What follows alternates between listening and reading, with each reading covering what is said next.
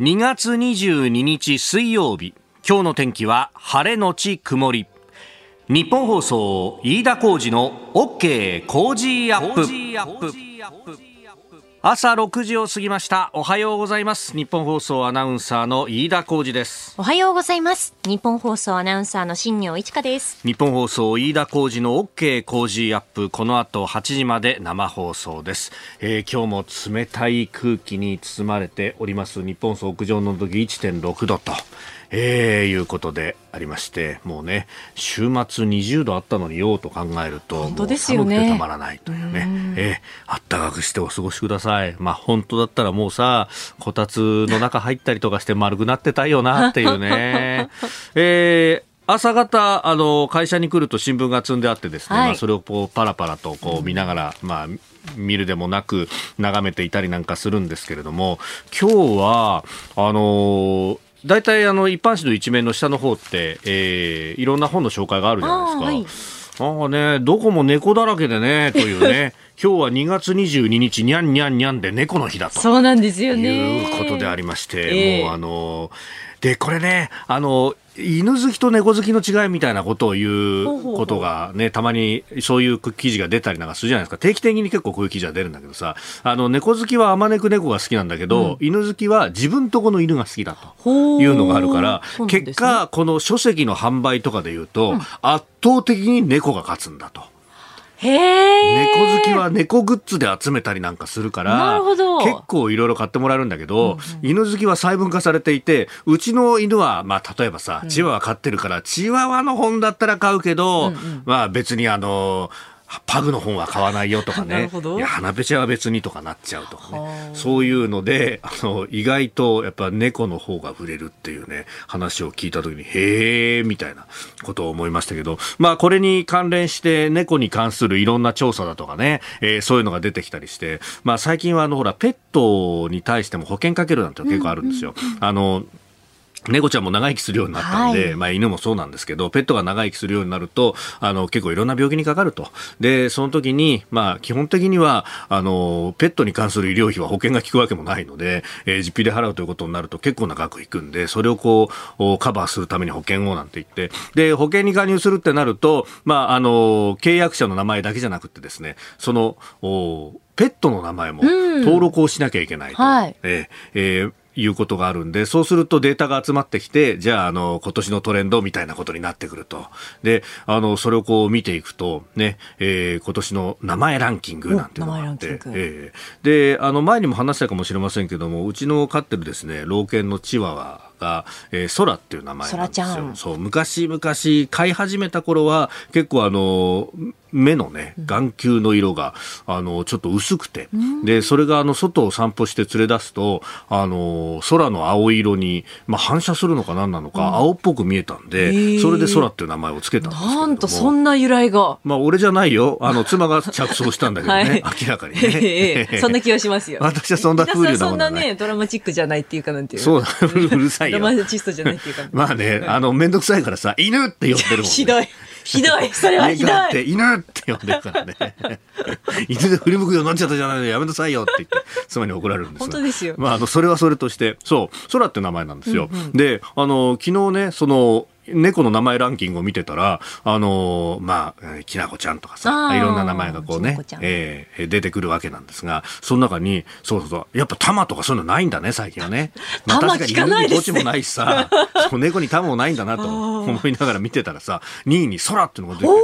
えーっつって、あの、妻と2人でびっくりをしたんですが、えー、そうなんですよ。ああ、猫にも空ってつけるんだ、ね、そうなんですね。えー1位が何だったか忘れちゃったんだけどね。でも、あ、そう、レオとかね、なんかそういう名前が。かっこいいですね。かっこいい名前が多いんだなというね。まあ、いろいろ、こう、頭を悩ませながらね、えー、名前もつけるんだよなっていう話を思い出しましたけども、まあ、本当猫好き多いんだなっていうのが、結構ね、この本だけじゃなくって、見開きで猫の特集やってたりとか、日経 MJ なんか今日一面が猫だもんな。すごいんですよね、本当に。猫特集って感じですよね、もうね。なんか猫ビジネスはすごいんだね、そう考えるとね。う ん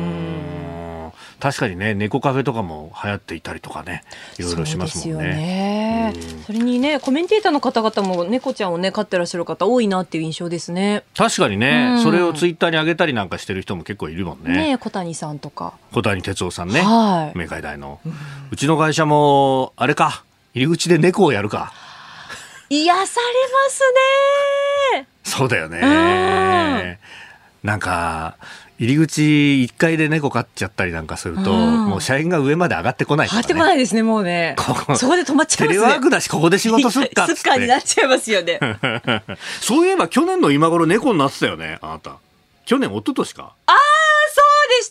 あの、前回じゃで。そう。猫の日だからその写真をあげようと思ったんだけれども、はい、探しきれなかったですっていうツイートがあって。ありがとうございます。そうだそうだ。前回じゃで、なんか。こたつに入ってこう猫になってこうダラダラしちゃうアナウンサー役でそうでした。あれそうだよね。にゃんにゃんにゃんの日を狙ってぐらいの感じだっけ？もうちょっと前ぐらいか。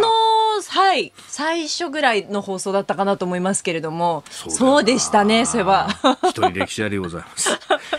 あなたの声を届けますリスナーズオピニオン。この OK 工事アップはリスナーのあなた、コメンテーター、私、田新業アナウンサー、番組スタッフみんなで作り上げるニュース番組です。えー、ペットの名前1位なんだっけなっていうふうにね、言っていたら、迅速にスタッフが調べてくれまして、さすが。さすが。えー、総合の1位は麦でした。麦ちゃん。うん。へちなみに男の子1位がレオで、女の子1位は桃だったと。ああ、なるほどね、と、えー、いう。ああ、小鉄とか小太郎とかそういう名前もね、男の子は結構あったりとかね。うん、お、トラが8位に入ってる。さすが虎は猫科だからね。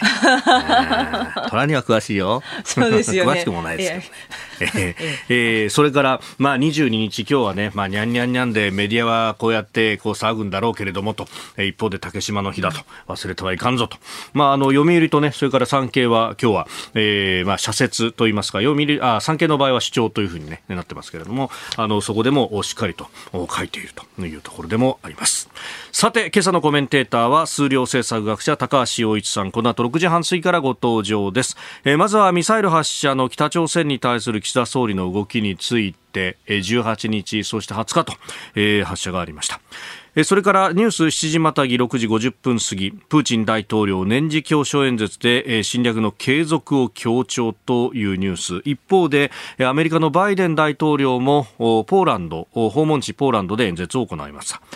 それからおはようニュースネットワークのゾーンではトルコ・シリア地震について、えー、現地で求められる医療は何なのか、えー、トルコで医療活動を行っていらっしゃいますティーマットの東間俊彦医師と現地トルコをつないでですね先ほど5時過ぎにインタビューを行いました。その模様をお聞きいただきます、えー、ニュースキーワード国民負担率について。そしてスクープアップのゾーンでは、えー、自民公明国民民主3党が賃上げをめぐって実務者協議を行ったというニュースを取り上げてまいります。メールツイッターこちらです。メールアドレスはコージーアットマーク 1242.com アルファベットすべて小文字で COZY でコージーです。コージーアットマーク 1242.com ファックスは0570-021242ツイッターはハッシュタグコージー1242ハッシュタグコージー1242です。今週は明治オリゴスマートからカカオコク深ミルクチョコレート濃厚ミルクチョコレートナッティクランチオリゴスマート100の4種セットを毎日5人の方にプレゼントします。コージーアップの番組ホームページにプレゼントの応募フォームがあります。こちらに住所やお名前、電話番号を登録してご応募ください。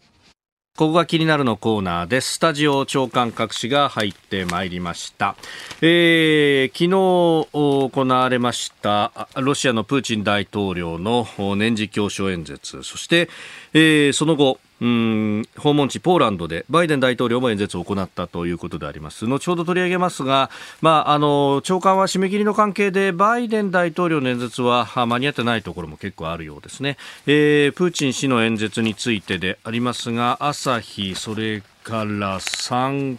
経が一面トップ、まあ、それから日経もですね、えー、一面でということで3紙が報じております。朝日新聞米ロ核軍縮履行停止。プーチン氏演説米欧を牽制、えー、それから産経プーチン氏侵略正当化。年次演説、えー、核軍縮の履行停止、えー、日経ウクライナ戦線米ロ対峙バイデン氏我々は離れない。プーチン氏核軍縮参加停止と。いうふうに書いております、えー、それれから毎日新聞はウクライナ侵攻1年出口なき戦争という特集。の続きと、えー、人生最後の日毎日確保東部拠点クラマトルスクという記事が出ております。まあ、現地に記者が入ったそのルポの模様というところ、まあ、このクラマトルスクというところは最大の激戦地と今されているバフムトまでおよそ30キロという本当に前線の街ということになっております。まあ、このバフムトに関してもあの全体の戦線には影響はさほど大きくないというふうな、えー、指摘がアメリカの国務省の関係者などから出ているようですけれども一方で、まあ、プーチン氏からするとここを取ることで、まあ、全体のまだ6割ほどしか制圧ができていない、えー、ドネツク州を取る足がかりになるという、まあ、双方の思惑というものもあるようであります。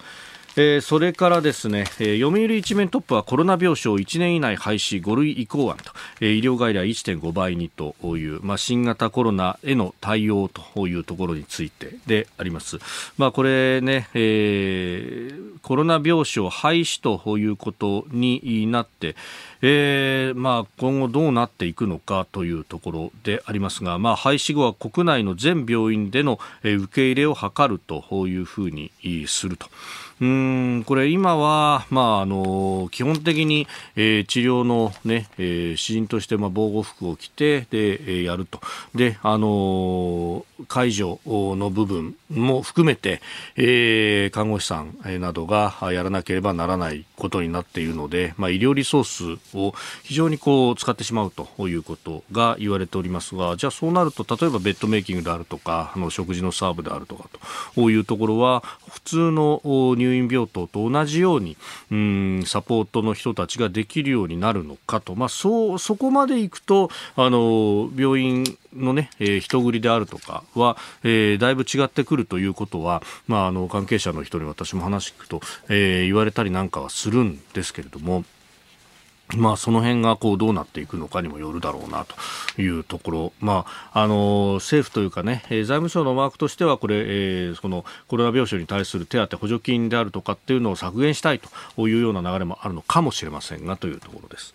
えー、それから気になるニュースということで、まあ、あの社会面などに、ね、載っていたりもしますけれどもあの食品価格動向調査というものがうん農林水産省から、えー、出ております。であの今月13日から15日に調べた分というところで出てきたところで、まあ、これあの社会面でよく振られているのは卵の値段でありまして、えー、鶏卵のワンパックサイズ混合10個入りの平均小売価格が262円になったと前の月よりも8% 1%上昇したと、卵がこんだけ上がっているみたいなね。まあこれはあの、鳥インフルエンザの流行によって、えー、卵を産む鳥のおよそ1割が殺処分されてしまっているというところも、まあ影響していると。まあそれにプラスして、えー、燃料価格等々のコストの高騰というものももちろん入ってきているということでありますが、まあこの鳥インフルエンザの影響が、あ落ち着いてきて、で、新たに鶏を導入する動きもあるということことで、今後の見通しとしては、えー、鶏卵の出荷が始まれば需給の改善につながることが期待できると、えー、いうふうに、まあ、農林水産省側は今後の見通しについて説明しているようでありますが、まあ、あの、今のところはこう、高くなってるじゃないかというようなね、えー、ことが出てきております。で、一方で、あのー私もスーパーでたまに買い物をするんですよ。たまにというか、まあ、あの、週のうち、まあ、2日か3日ぐらいは、えー、行ってですね。で、そうすると、まあ、入り口大体ね、野菜があるんで、その値段はおおと思って見るんですけど、あの、一頃、かなり安かった白菜が少しずつ上がってきてんだなと。まあ、でも、そうは言っても、まあ、うちなんかね、4分の1のカットで、まあ、100円いかないよね、と。やっぱりまだまだ白菜鍋いいね、みたいなことを考えていたら、えー、この同じ調査で、レタスや白白菜はちょっとずつ値段が上がってきているぞというのが分かったようです。えー、レタスの小売価格 1kg593 円、えー、前の週より6%上がってきたと、えー、いうことなんですが、まあ、これはあの2月の低温、1月下旬の寒波で、えー、静岡県や兵庫県産の供給ペースが落ちていると、寒すぎても白菜ダメだよねっていうところが。で、一方でやっぱこれ産地がどんどん移っていくので、まあ、それによって価格もいろいろ変わるんだなと。一頃200円超えてたあの、ほうれん草が、この間ですね、えー、一束98円というので売っていて、いや、お一人様2名限り、これは買っちゃうよね、と。これもあのしばらくするとまたねあのいろいろデータとしても出てきてそれがまた記事になると、まあ、どうしてもこういうのは調査ものというのは少しタイミングとして遅れて出てくるというのがあるので、まあ、あの話題になってる頃には実は目の前で目にしている値札は変わってきているぞというのはあるようであります。この時間からコメンテーターの方々ご登場です。今朝は数量政策学者高橋洋一さんです。おはようございます。おはようございます。よろしくお願いします。さあ、この時間、まずは、はい、あ北朝鮮のね、相次ぐ弾道ミサイルの発射。えー、土曜日18日に ICBM 大陸間弾道弾を撃ったと思ったら、えー、月曜日20日には2発、えー、短距離の弾道ミサイルを発射したということが言われております。うん、さああ、高橋さん、まあ、日本のね、えー、政府の対応も含めてどうご覧になりますか？いやいや、あの、多分これ、北朝鮮が撃ってるのはね、はい、あの米中が外相会談やるでしょ、うん、あれに合わせて、私も忘れあの、ね、北朝鮮も忘れるなって、アメリカにメッセージ送ってるのかなと思いましたけどね、うん、まあ、でも ICBM だから、結構アメリカも、はい、まあ、深刻ですよね、それからね。うん、あのちょでも日本の対応を見たらもっとびっくりしちゃって、はい、あれ、日曜日の夕方だったですよね。うんうん、土曜日か。土曜日だったっけ？はい。ええ。あの、でもあれでしょ？その日に、日っていうかね、あの、ええ、ご岸田さんの行動を見たら、なんか、うん、診療所に行ったって書いてああの、ということだったんだけど、はい、それが報告受けてからすぐ診療所に行ったと。いうことで、ということは、で、あれはすごく、あの ICBM だからロフティック軌道って言って、すごい高いから、1時間ちょっと、1時間10分ぐらいずっと飛行中でしょ、その間、治療を受けてて、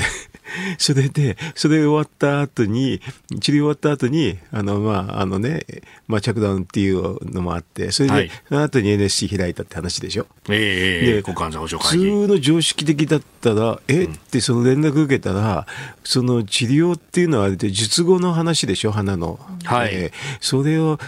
ちょっとやめて、簡単に帰ろうと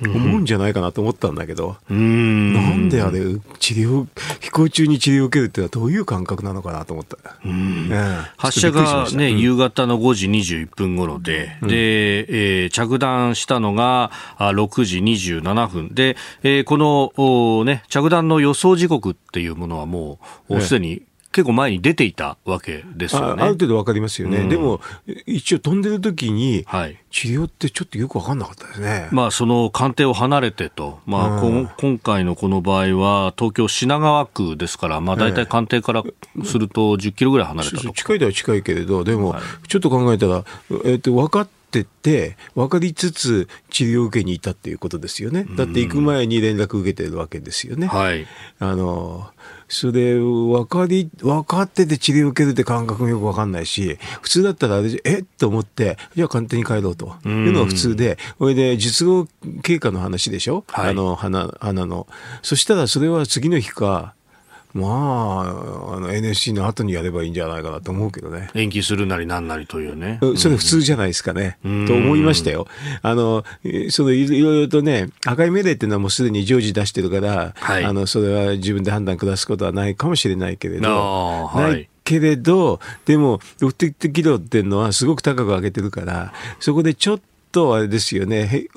不規則になったら、日本に可能性あるんですよね。で、今回 EZ の中でしょ、はい、中だっていうことは、ええー、って感じですよね、正直。それなのに、だから、うんと治療を受けているときに、今、飛行中に治療を受けてたっていうのは、まあ、間違いないんですよね。ええー、時系列的に、まあ、間違いなくそうですね。間違いなくそうなってて、はい、ええー、っていう感じで、正直っておしましたけどね、で函館の方でしょ、だと、うん、あの、テレビの画像かなんかで、はい、起こってくるのも出てるわけでしょ？うん。うん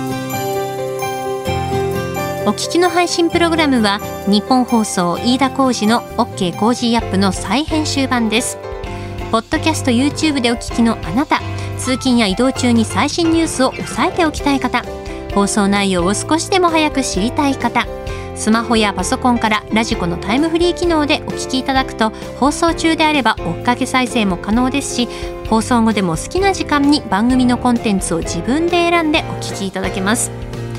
毎朝6時の生放送では登場するコメンテーターの最近の活動はもちろんたっぷりとニュース解説をお送りしています。レギュラーコメンテーターに加えて専門家と随時つないで掘り下げてお送りしています。日本放送のエリア内でお聞きの皆さんラジコラジコのタイムフリーでチェックしてください。ツイッターでは最新情報を発信中。ぜひフォローして番組にご参加ください。えー、今朝は数量政策学者高橋洋一さんです。引き続きよろしくお願いします、はい、よろしくお願いいたしますえー、まず株と為替の値動きをお伝えしておきます。現地21日のニューヨーク株式市場ダウ平均株価は連休前と比べて697ドル10セント安い3万3129ドル59セントで取引を終えました。ハイテク銘柄中心ナスダック総合指数は294.97ポイント下がって1万1492.30でした。一方円相場1ドル135円ちょうど付近で取引されております。えー、アメリカの金融引き締めの長期化懸念が根強い中、急反落をしたということであります。うん、まあ、このところは逆にね、景気のいい数字が出てくると、株は下がったりなんかするっていうのもね。この為替はあれじゃないかな、あの、えー、まあ、あの、日銀審議員の、新審議員になると言われる上田さんのね、初心があ24日になるでしょ？ええー、それ新総裁。うん、新総裁ね。はい。だから、それに対して仕掛けとかいろいろあるんじゃないかな。それまでちょっとわかんないあどっちにかけてるのかわかんないですけどね。国会のね、同意人事があるんで、初心の聴取というものがありますが、衆院が24日、そして参院があ週明けの27日というふうに予定されております。うん、まあ、このあたりでどういう発言が飛び出すか。そう、そういうの見てるんじゃないのああ。それで、あの、予想通り、はい、あの、なんていうかな、利上げの話が出たらね、うんうん、ガーンって円高に行くんだ。うんそれを狙って今のうちに。仕込んでるんじゃないかなという気がしましたけどね。うん、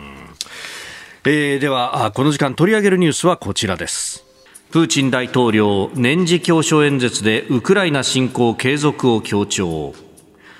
ロシアのプーチン大統領は21日、ウクライナ侵略を開始し、以降初めて行った年次教書演説の中で、えー、軍事侵攻を改めて正当化した上で、ロシアを打ち負かすことは不可能だと述べ、侵攻を続ける姿勢を強調しました。さらにアメリカとの核軍縮条約の履行を一時的に停止すると一方的に主張し、アメリカを強く検証しました。えー、このスタートというね、えー、核軍縮条約の、まあ、履行の一時停止というものも、今日の紙面では大きく報じられております。うん、ね、まあ、あの、このウクライナの戦争って、まあ、なんていうかな、私なんか見ると、久方ぶりの国家国家間の戦争なんですよ、はい、それ前は、うんうん、あのテロの戦争、テロっていうか、テロ戦争ってやつでね、はい、なんかだからアルカイダとか IS なんかは、えー、まあ、国とは言えませんよね、過激派集団っていうか、だって、国家間の戦争はもうないなくなるんじゃないのって言われてたんだけど、はい、これ、久方ぶりに出ましたしね、であと、核を、あの核保有国、あの常任理事国安保、安保理の、ね、常任理事国が使うっていうか、ね、脅しに使うって話ですからね、びっくりしましたけどね、えー、だから核の脅しを使っている以上、この核軍縮の話はしないってことなんでしょうね、これはね。うんうんまあそういうことになりますよね。なんでね、だから、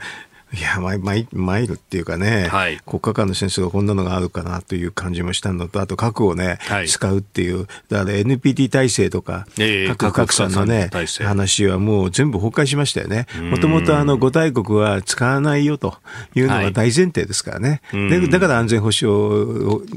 でも理事会でも常任理事国で経験があるっていうのでなってるんですけど、核を脅しに使うところがそれじゃ話にならないですよね。だからそうすると国連なんかは全く当てにならないということで、はい、要するに NATO しか頼れないとか、そういう話になっちゃうわけですよね。いや、これは、だからプーチンさんやったことはすごいですよね。そうですよね、ね。まあ、その戦後、国連中心主義というか、そういう秩序みたいなものを、もう根底から否定した、うん、だから国連はもう頼りにならないから、はい、NATO しか頼りにならないってんで、フィンランドとかスウェーデンはそれに全部逃げ込むってことでしょ？はい、だから、あの、日本だってあれですよね、国連主義なんて言ってる人いたけど、もう無理ですよね、はい、国連はね。あの、北朝鮮の話だって何も制裁もできないし。まあ、弾道ミサイルをね、えー、えー、発射した、あ、えー、明確な国連安保理決決議違反にもかかわらず、何もできないでしょ。非難決議一つできないわけですからね。それはだってそんなこと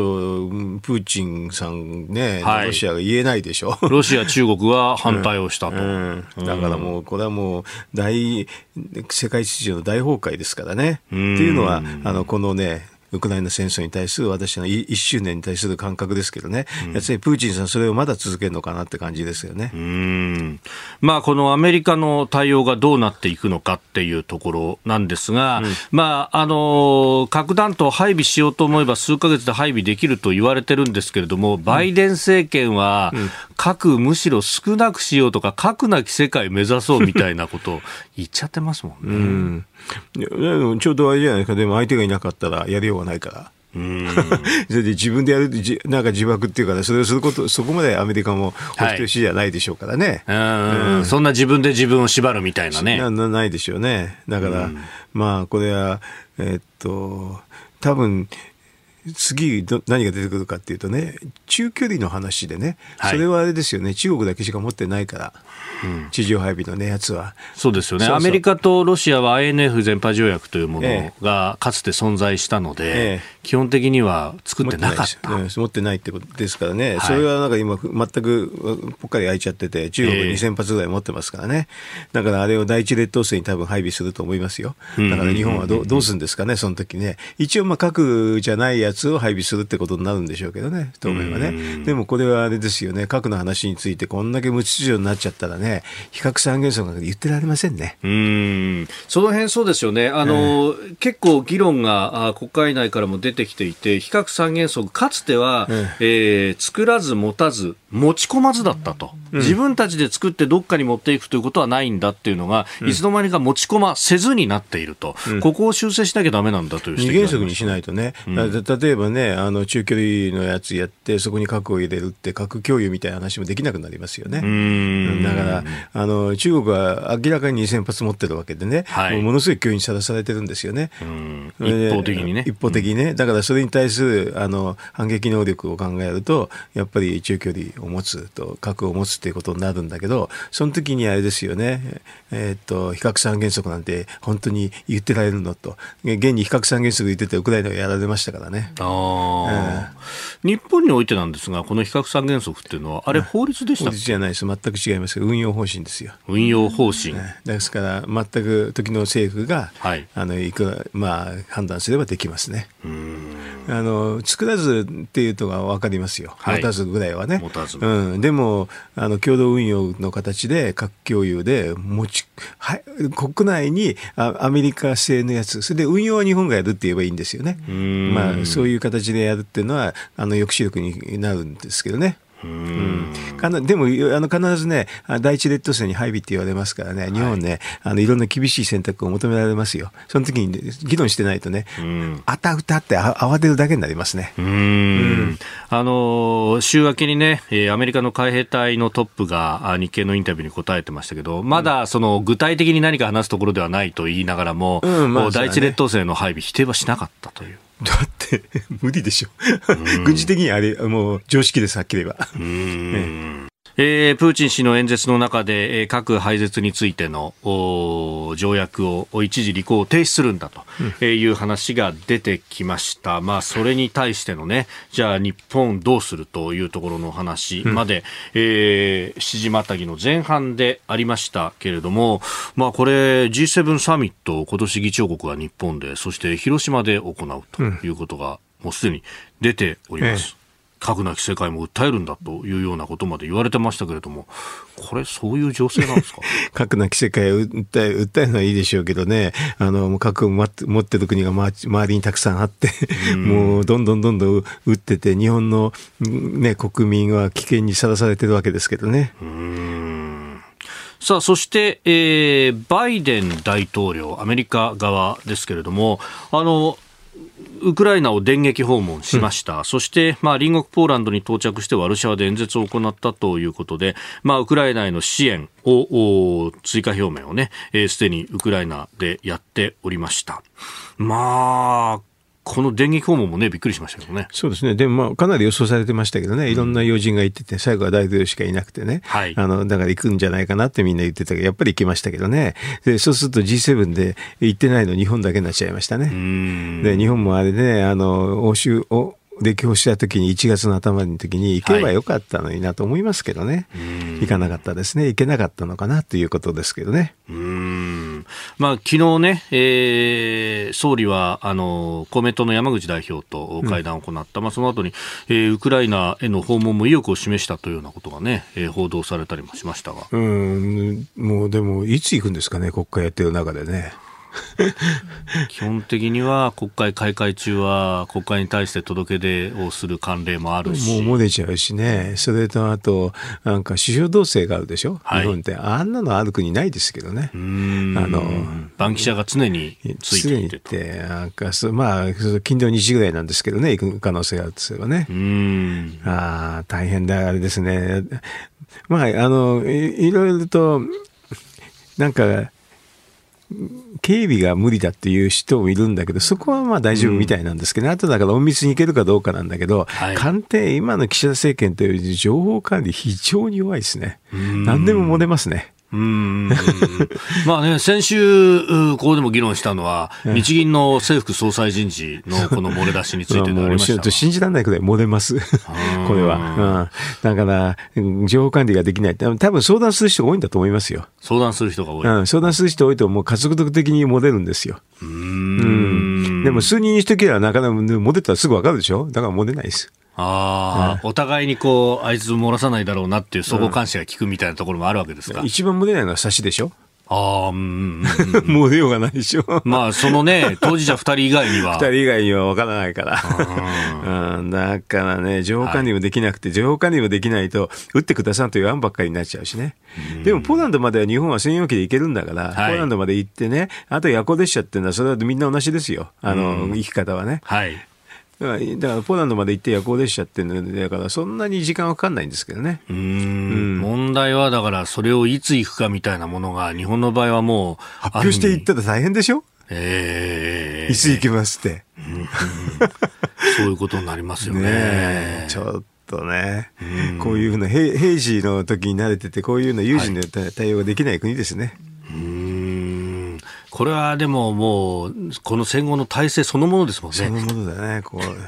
本当にだからそういうこうでもねあの安倍さんなんかほらあのオリンピックの時マリオの話で言ったでしょ？はいはいはい、はい、いろいろできると私は思うけどね。ああ、えー、いろいろ工夫したりとか。工夫すればね、えー、うん、まあねそれこそあのベテランの記者などの間では、えー、あの岸田さんがまあ鼻の手術で入院されるんだという話があった時にそうそうあの時いいじゃんですねこれはひょっとするとって言って警戒をしていたいやそれはもちろんそうですよ。それはフェイクだと思って、でも本当だったんだよね。この間、あのね、ミサイル、北朝鮮撃った時に実語で行きましたからね。ねこれこれちょっと信じられない。うんまあ、これね、あの、間もなく本当1年になるというところですけれども、うん、まあ、この支援をどうしていくのか、まあ、戦車の供与まで行って、次は戦闘機か戦闘機ですね。もう、あの、戦車になって、ちょっとハードルがだいぶ下がりましたけどね。うん、今度戦闘機はだから、旧ソ連製のやつだったら OK でしょ、はい、おそらく戦闘闘機はね。最新鋭の西側のやつがどこまでできるかってなるような気がしますね。うん、おはようニュースネットワーク。取り上げるニュースはこちらです。トルコ・シリア大地震で求められる医療とは？トルコ南部のシリア国境付近で今月6日大地震が発生してから20日で2週間となりトルコでは特に被害が大きかった一部の地域を除いて捜索活動が終了しましたトルコ・シリアでこれまでに死亡が確認されたのは4万6000人を超え。トルコ政府によりますと100万人以上がテントなどでの避難生活を続けています。えー、多数の負傷者をはじめ今後はさらにメンタル内科的な疾患も心配されるということでありますが、えー、この時間は現地トルコのダーチェで、えー、災害医療救援活動を続ける医師の方と電話をつないで、えー、先ほど日本時間午前5時にお話を伺った模様をお聞きいただきます。えー、特集会グループの医師などが中心となって各国で医療、災害支援、教育などの総合的な医療支援を行う、えー、TMAT の東間俊彦さんとお電話をつないでお話を伺ってまいります。東間さんよろしくお願いします。ティーマットのトーマと申します。あのトーマさんは医師としてトルコに入られていますけれども、現地でティーマット、いつ頃からどのぐらいの規模で活動されてるんでしょうか？ティーマットとしては、一応2月の8日ですね、そこにから一応、先遣隊が、調査隊が入りまして、えー、医療本体としては2月の12日やったかな、2月12日に第一陣が、はい、現地に入って診療開始して、で我々第二陣は2月の18から、はい、始めさせていただいてます。ということはもう本当に発災が6日でありましたから一報を受けて先遣隊の方々はすぐに飛び出すというような形だったわけですかね。はいはい、あの先生が今活動されているところというのはどのあたりになるんでしょうか？今僕たちはアダナという場所で、はい、まあ、宿泊してるんですがそこから大体そうですね東に100キロぐらいのところだと思うんですがオスマニエっていうところの、えー、バーチェっていうところですね。えーと、アダナというところはあトルコの南部の、まあ、あ中華に面したところから少し内陸に入ったあたり。そうですね。オスマニエというところはもう本当この地中海のドンツキの一番奥のところのおあたりと。うん、より震源にこれはだから近い位置にあると。近いところになりますね。はい。これ、最初の大きな地震が起こってからで考えると、すでに2週間以上が経過してます。そうすると、あの、この時の変化に伴って、医療的なニーズも変わってくるということになりますか？あそれはもちろん、うん、やっぱりあの地震が起こった当初っていうのは、その地震が原因となって、例えば瓦礫で怪我をしたとか、はい、えーね、挟まれたとか、うん、そういった外傷とかがやっぱ多いんですけども、えーやはり時間が経ってきますと、そういった地震が直接のきっかけになった怪我というよりかは、まあ、内科的な、まあ、呼吸器疾患とか、そうですね、風邪とか、喘息とか、ね、熱がつけてたとか、そういったものがちょっと増えてはきています。あと、この映像などで報道されているところを見ると、かなり広範囲に本当いろんな建物が倒壊してしまってというようなところがあったりしますけれども、そうすると医療活動する場所というのはどうなんでしょうか、病院とかでできているんですか？えーと、われわれが活動しているのは、はい、あのまあ、その地震によってちょっと機能が、まあ、ストップしてしまった病院があるんですけども、そこの前にある広場のところに、はい、まあ、仮設テントというか、仮設の診療所というのを作られていましたので、そちらの方で、まあ、間借りをして、ええ。ー、診療を行わせていただいているという状況ではあります。うん。やっぱり建物もかなり危険な状態になった部分が大きいんですか？ね、今、だからそこの病院の建物の耐震検査を今、ね、やっておられて、まあ、OK が出れば、多分再開できるのかなとはいう、まあ、そこの院長とかは話をしておりましたが。この現地の医療機関だとか、あるいは各国、この支援で入っていると思いますが、そのあたりの連携っていうのはどうなってるんですか？われわれが活動している場所では、まあ、あの僕たちが現地に入った時には、あの、うん、けって言って言いましてね、あの、はい、トルコの、まあ、日本でいう DMAT みたいな組織がもうすでに入って、そちらの医師まあ、チームが、まあ、もう診療を担当しておりました。で、そこのところの場所を借りて、まあ、僕たち、まあ、なかなかトルコ語が通じにくいところがあるので、我々はどちらかというと、外科的な疾患を中心、怪我の処置とか、そういったものを中心に見せてもらって、で、まあ、トルコのチームは、まあ、主に内科系とか小児科とか、そういったものを見ていってっていう形で住み分けをしてやっていってるっていう状況ですね。で今、その文化っていうんですそちらのチームは、まあ、はい、あの状況が落ち着いたということで撤退をしまして、今現在は、まあ、そこの病院の職員さんと僕たちとで、まあ、同じようにまた連携して、診療をまた、えー、今日から再開をしているところではあります。ああの先生からご覧になって、今回のこの TMAT の活動で特徴的なことであったりとか、他のこう災害と違うところなど、お気づきの点というのはありますでしょうか？あですね、まあ、以前、他の場所でもあったんですが、はい、えー、ハイチかな、ハイチの地震の時とかでも見たんですけども、はい、やっぱり建物ですね。あのやっぱりぐしゃって完全に潰れてしまったり、あの柱がダメになって、床面だけが重なパンケーキみたいに重なっていくような形の潰れ方をしたりとか、ね、しているのが多いっていう印象があります。でまあ、あと、まあそうですね、印象的なことっていうと、まあそうですね、やっぱりそういう被災された患者さんの中の、あれかな、ちょうど5歳ぐらい、3歳、4歳ぐらいの女の子がいまして、はい、お父さんに抱っこされた状態で、まああのね、被災しちゃって、右腕が切断されちゃってる、まあ、女の子がおりましてね、傷の処置とかを僕たち、今、ずっと引き継いでやらせてもらってるんですけど。はい。うんまあまあ、その子がね、とてもね、非常に、うん。愛らしいというか、うん、けなげというか、ね、うん、まあ、僕たちは最初、ちょっとやっぱり身につまさめるところはちょっとあるにあったんですけど、まあ、あのその子の笑顔で本当に救われて、まあ、元気をもらってっていうふうに、うん、させてもらっているかなというところはありますね。さあ今後になりますが、必要な支援、どういったものが考えられるでしょうか？あの今後って考えていくと、やっぱり医療支援よりかは、その復興に向けての支援っていうのに、やっぱり軸足を置いていくことがそろそろ必要になってくるんじゃないのかなと、僕は我々がやっているような緊急医療支援っていうのは、はい、そろそろね、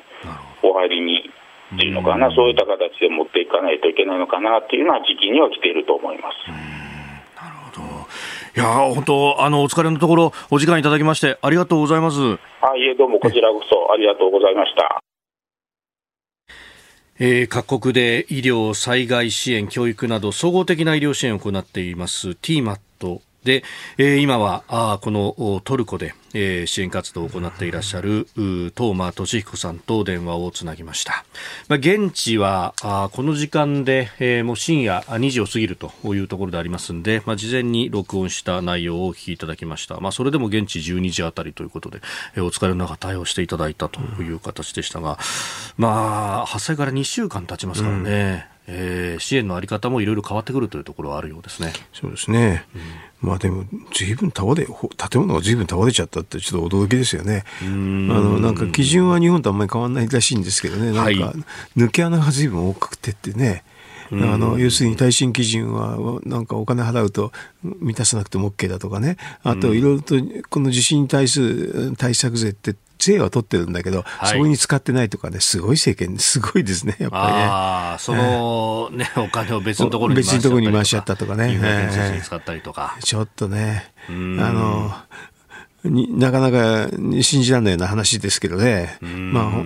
結構トルコらしいなっていう感じもしましたけどね、まあ、これだけ地震のあるところで、まあ、かつてもね、えー、大きな地震があって、まあ、それがあったので、えー、その時の政権を批判してエルドアンさんは政権を奪取したということが90年代の後半にあったそうです。あったのに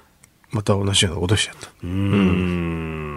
まあもちろんね、今は各国から支援の手をというところ、そしてトルコだけじゃなくてシリアは本当に大変なことになってますそうですね。紛争地域ね、どうやってね、支援するかって大きな問題ですね。まあ、その辺も含めて、えー、2週間が経って、まあ、今後は民生支援というものがより求められるということのようであります、えー、この時間トルコ・シリアの大地震、まあ、そこで求められる医療について特集でお送りしてまいりました。続いて教えてニュースキーワードです。国民負担率。国民の所得に占める税金や社会保険料などの負担の割合を示す国民負担率について。財務省は今年度は47.5%になる見込みだと発表しました。過去最大だった昨年度をやや下回ったものの国民所得の半分近くを占めております。えー、個人や企業の所得などに合わせた国民全体の所得に占める税金や社会保険料の負担の割合だということでありますが、うん。うんまあ、この数字だけを見ると、諸外国に比べて負担が軽いんだ みたいなことを言われたりもしますまあ軽いんだって言ったりね、はい、えー、なんていうかな、このちょっと普通に考えるとあれでしょ、その国民所得ってあんまり馴染みの概ない概念で、でね、GDP で割り算するのはまあ普通なんですけどね、GDP のが大きくて、国民所得っていうのは GDP の7割か8割なんですよね。だからその数字があの GDP で割り算するとね、この0.7が0.8掛けになって少なく出ちゃうんですよ。そうするとね、あの、なんか、まあ、あの、その、ちっちゃく出ちゃうのが、あの、いい時と悪い時もあるんだけど、はい、それを、まあ、あの、ちょっと高めで、大きい数字をちょっと出しておくっていう手でもあるんですけどね。で、あとこれですごく変変なのは、はい、あんまり海外にはないのは潜在的な国民負担率ってなって、今年度61%っていうんで、ちょちょっと前にコロナ対策の時はもう60なんか何パーセントになってたんですよね。で、この赤字をって足し算する、足し算、赤字を分子に入れて、はい、あの足し算するんですよ。財政赤字を。財政赤字をね。でもね、あの、安倍さんの安倍晋三回顧録っていうのがあってね、安倍晋三回顧録の中にはコロナ対策やって、これ財務省は強調しすぎてるから皆さん誤解があるんですけどと書いてあってね、それはあれは高山後のあの負担にはなってませんとはっきり書いてあるわけね。100兆円のやつもね。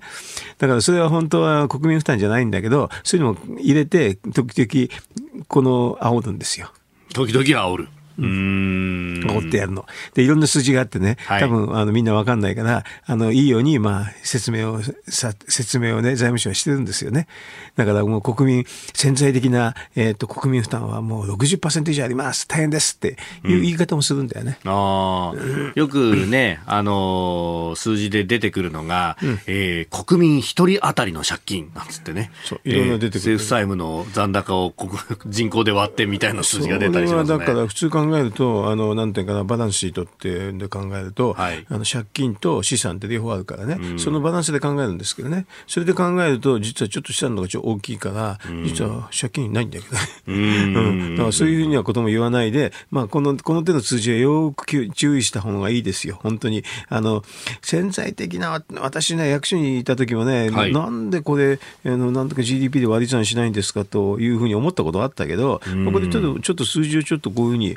あれで大きめに出しておくんだよって、そんな感じで言ってましたよね。これであと、諸外国で比較するときには、どんなやつでやっても日本は結構下の方になるから、はい、まだよよ増税の余地があるとかね、その増税の余地があるっていうことだから、潜在的な国民負担っていうのを出しておいて、これは増税でやるっていうふうに言うわけ。でもそれは、あの、えっ、ー、と、確かに財政赤字を加えると数字大きくなるんだけど、はい、でもその財政赤字であったって、あの安倍さんがやったように、えっ、ー、と、財政負担にならないってやり方もあるわけですよね。だからこれね、いろんな数字があるから、はい、あの騙されないようにしてください。っていう言い方をするしかないんだけどね。うん。まあ、で現実の負担感で考えると、うん、社会保険料はだんだんと上がってきてるし、うん、まあ、特に現役でこう、うん、給料天引きみたいな人っていうのは、実は結構負担が増えてる負担感は増えるでしょうね、それはね。ね。うん。負担感としてはね、あのそれは間違いないと思いますけどね。ででもそういうんだと、この中の数字を見てね、もっとすごい国がたくさんありますよっても言えるんだけどね。あ そのね、よく北欧などと比較してみたいな話が出ますけれども。うん、まあ、まあ、高負担と高高高負担、高福祉っていうパターンとね、はい、低負担、低福祉ってね、日本はどちらかというと真ん中でちょっと下なんですけどね。うんでもそれは、あの、負担が大きいはいいってもんじゃないし、はい、少なくてもいい、少ないからいいってもんじゃなくてね、これも全く選択なんですけどね、国民のね、これはね。だからねこ、この手の話って増税の方に結びつけるんだけど、本当にでも、税金と社会保障を一緒にあの議論するっていうのは、まあ、正しいですよ。正しいけれど、はい、それだったら再入場みたく作ったの全部すっきりしてますよね。それは絶対作んないでしょ？確かにそうですよね。おかしいでしょ、これ。この議論ごとに一緒くたにすることもあれば、いや、税は税ですからと。社会保障費は社会保障費ですからって分けて普通はでもね、社会保障費も法的性格は税と一緒なんですよ。だから一緒に取らないっていうのは非常に不効率ですよ。一緒に取れば効率化されるのは間違いないですね。で効率化されて、社会保障、はい、あの保険料の、うん、取りっぱもほとんどなくなりますけどね。税務署がね。そういうの議論絶対、そういうのは絶対議論しないわけ。そうですね、縦割りのところで、うん、あのね、厚労省と財務省が、はい、あもうそれぞれ自分のところだって言ってるわけね。だからお互いの持ってるデータも全く整合がつかないから、その資産の把握であったりとかもね、えええー、補足も国税の方が良かったりだとか。そうですね。だから、社会保険料の取りっぱぐれは実は結構あるみたいな話もありますね。社会保険料の取りっぱぐれ多いですよ。多いんだけど、あの国税と一緒にするって議論しないでしょ、それ、はい、一緒にししないってんで、普通かんあの考えると別の組織作って内閣の下に作ればいいというのが会なんですけどね、はい、それでもどっちとも、あの厚労省もあの財務省も絶対嫌がる、特に財務省は絶対嫌がりますよね。だからこんなの、こういう数字だけ出してるときには、じゃあ一緒にやればって言ったら、いやいやいやっていうわけね。みんなご都合主義でやるから面白いですよ、この数こういう数字は。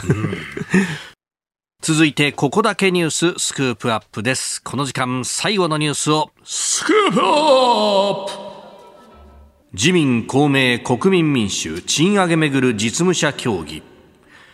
自民、公明、国民民主の3党は昨日、賃上げ実現に向けた具体策を検討する実務者協議を国会内で開き、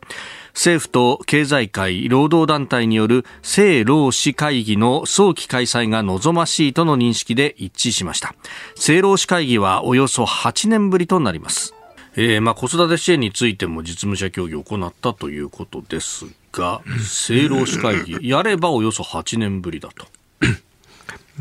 国民民主、与党なはい、なりたいの？これは。またね、この予算委員会の採決を前にしてっていうあたりのね、うん、だから、自公だけでしたら分かりますけどね。はい。のの国民民主、与党ですか、まあ、まだ予算案賛成するんでしょうね、おそらくね。賛成するんだけど、全然閣僚ポストもらえてない。ないですね。はい。そこまでいかない、ねそこまでいきませんね。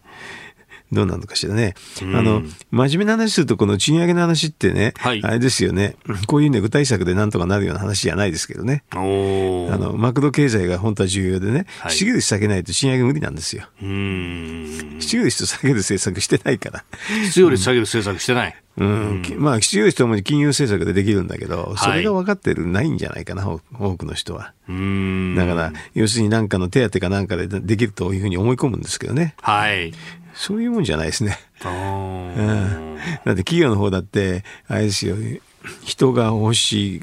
欲しいっていうかね、うんうん、結構人手不足にならないと賃上げするインセンティブないですからね。うん、うん、もう賃上げ、えー、賃金を増やさないと集まってくんないっていうそう。いう状況にならない限り賃上げしないですよ。それだから大体あの、えー、っと賃上げと,、えー、っと失業率ってすごい関係があるんですよ。えー、だから失業率が下がるとおのずと賃上げするって。うん、私、あの、安倍さんなんかにね、なんかよくあれでしょ？ほら、賃上げの話何パーセントって言うじゃないですか。はい。あれ簡単なんですよ。結構、その、前の年の失業率が大体計算できるんでね、このくらいは多分みんな文句がないですよっていう数字を 安倍さん言ってただけでしたけどね。ああ、そうだったんですね。そう、全然別に、あの、出た目に言ってるわけじゃなくて、あの、おそらくこのくらいの失業率だと、このくらい賃上げしないと人が集まってこないって数字を言ってただけなんですけどね。そうするとだからみんなそれで、まあ、あの、ね、使用者側もね、まあいいやって感じになるわけでしょ？はい、まあ、あの、定期昇給分と、まあ、ベースアップと合わせてどのぐらいだって言って、、まあ、大体定期昇給分だけで終わっちゃったりすること多いですもんね。ありますけどね、でも、あのまあ、どっちでも上がればいいんだよね、あのそれはでも、完全にあの労働環境というか、労働市場が大体決まるんですよ。だって考えてみ当たり前でしょ、労働市場の、まあ、価格が賃金だから、だから労働市場に決まるの決まってるんですよね。需要と供給で。そうそう、労働市場のところのところを改善しないで、賃上げだけ言うっていうのは無理です。マクドマクド的には全くそれはできない話になっちゃいますね。一時的に仮に上がったとしても、うん、まさにその需要と供給の部分でまたぴょっと戻っちゃう。そうですね。大体でも賃金は一時的には上がれ上がれない。あ、ちょっとでも上げるの嫌だから。ああ、企業からしたらコストだということ。そうそうそう。もともと、最も上げたくないものだと。最も上げたくないですよ。うんうん。だからそれを上げさせるのは、はい、言えば上がるもんじゃないから。だからそ,、うん、そうすると、その賃上げで優遇税制とか言っても、まあ、聞きはかなり厳しい。聞聞かないですね、あんまりね。それよりかはですね、失業率を下げて、て、こあの労働環境で人手不足する方がいいんですよ。うん。で、まあ、そこの部分で、まあ、アベノミクス、特に金融緩和で失業率が下がってきたと、まあ、本当、いい時には2%台の前半まで行きました。あ予定通りね、だからあそこをキープしておけば、あのまあ、あとその3か月とか半年ぐらい後に賃金がヒューッと上がるって分かってたんだけど、コロナになっちゃったんですよね。そうですよね、まああのだからみんな失敗だって言うんだけど、ほとんど予定通り言ってんだけど、まあ、すコロナの話なんか分かんないですからね。それで急にね、そうなるのは。だから、あの、失業率が下がってる状況が半年ぐらい続くと賃金に跳ね返るっていうのは過去のデータからそうだったんですけどね。うんうんまあ、あのかつてはね、その反転するところの失業率の値がまあ3%切ってきたらそうなるんじゃないかと言われていたのが、意外とそこの底があったみたいな感じでしたもんねでも、そうねあの、日本銀行はね、3%台の半ばだとかね、はい、あのそこだって言ったんだけど、あれ全く計算間違いでしたね。だから、私なんか2%のまあ半ば。うんだからそこは結構当たってたんですけどね。そこまでいくと。まあね、こういうのはね、なんていうかな、あの、うんと、ナイルっつってね、はい、えっ、と、えインフレを加速さない失業率って言うんだけど、えー、こういうのは学者でね、あの、非常にいい質問だから、うん、日銀総裁の質疑の時聞いたらいいですよ。ナイルいくらですって思ってますかって。わかんないって言ったらわかんないって言っただけでアウト。このくらいですって言わなきゃいけない。うん。まあ、なきなんか聞いた、すっと答えてましたよ。おアメリカの場合は、まあ、あの雇用の流動性もあるところだから、そのインフレを加速させない失業率の値っていうのが、まあ、そこの部分がだいぶ上なんですね、日本、ね、4%, 4%ぐらい。4%か4%ちょっと切る上。あだから、あの、こういうのはね、あの、政策決定者だったらもう絶対にしてなきゃいけない。あでも本当、そこで説明できるのが、今、アメリカは失業率が3%台の、まあ、半ば過ぎぐらいであると。加熱してます、ますよ。だから、インフレがなかなか止まらないっていう。止まらない。だから、加熱してから利上げは構わない。だから日本はそこまで行ってないから、利上げしちゃいけないっていうのが答えなんですけどね。はい、で、この内部の数字がさえ分かっていれば、ある程度、はい、あの金融政策ができるんですよ。というか、逆に分かんないとできないうんだからこういうのをね、ぜひね、国会で質問されたらいいですよ。24日にやるんでしょ ?24 日にやるということですね。こんなの質問しなかったらおかしい。質問は簡単ですよ。何いくらと、日本の内でいくらと見込んでおりますかっていう。答えられなかったら答えられないって大変なことになるし。まあ、答えてくれれば、まあ、大体の金融政策の見通しってものが、わかるでしょ？本来的には見えてくると。普通に計算すると2%の前半か半ばって答えなんで、そうするとまだ金融引き締めしちゃいけないっていうのはすぐわかりますよね。うん。あなたと一緒に作る朝のニュース番組飯田浩司の OK コージーアップ日本放送の放送エリア外でお聞きのあなたそして海外でお聞きのあなた。今朝もポッドキャスト YouTube でご愛聴いただきましてありがとうございました。飯田浩司の OK Cozy up 東京有楽町ニッポン放送で月曜日から金曜日朝6時から8時まで生放送でお送りしています。番組ホームページでは登場いただくコメンテーターのラインナップや放送内容の原稿化された記事など情報盛りだくさんです。また公式ツイッターでは平日は毎日最新情報を配信中。ぜひチェックしてみてください。そしてもう一つ飯田浩二アナウンサーが「夕刊富士」で毎週火曜日に連載中。飯田浩二の「そこまで言うか」こちらもぜひご覧になってください。忙しい朝そして移動中。ニュースを少し深く知りたい時。ぜひ AM、FM、ラジコはもちろん日本放送のポッドキャスト YouTube でお楽しみください。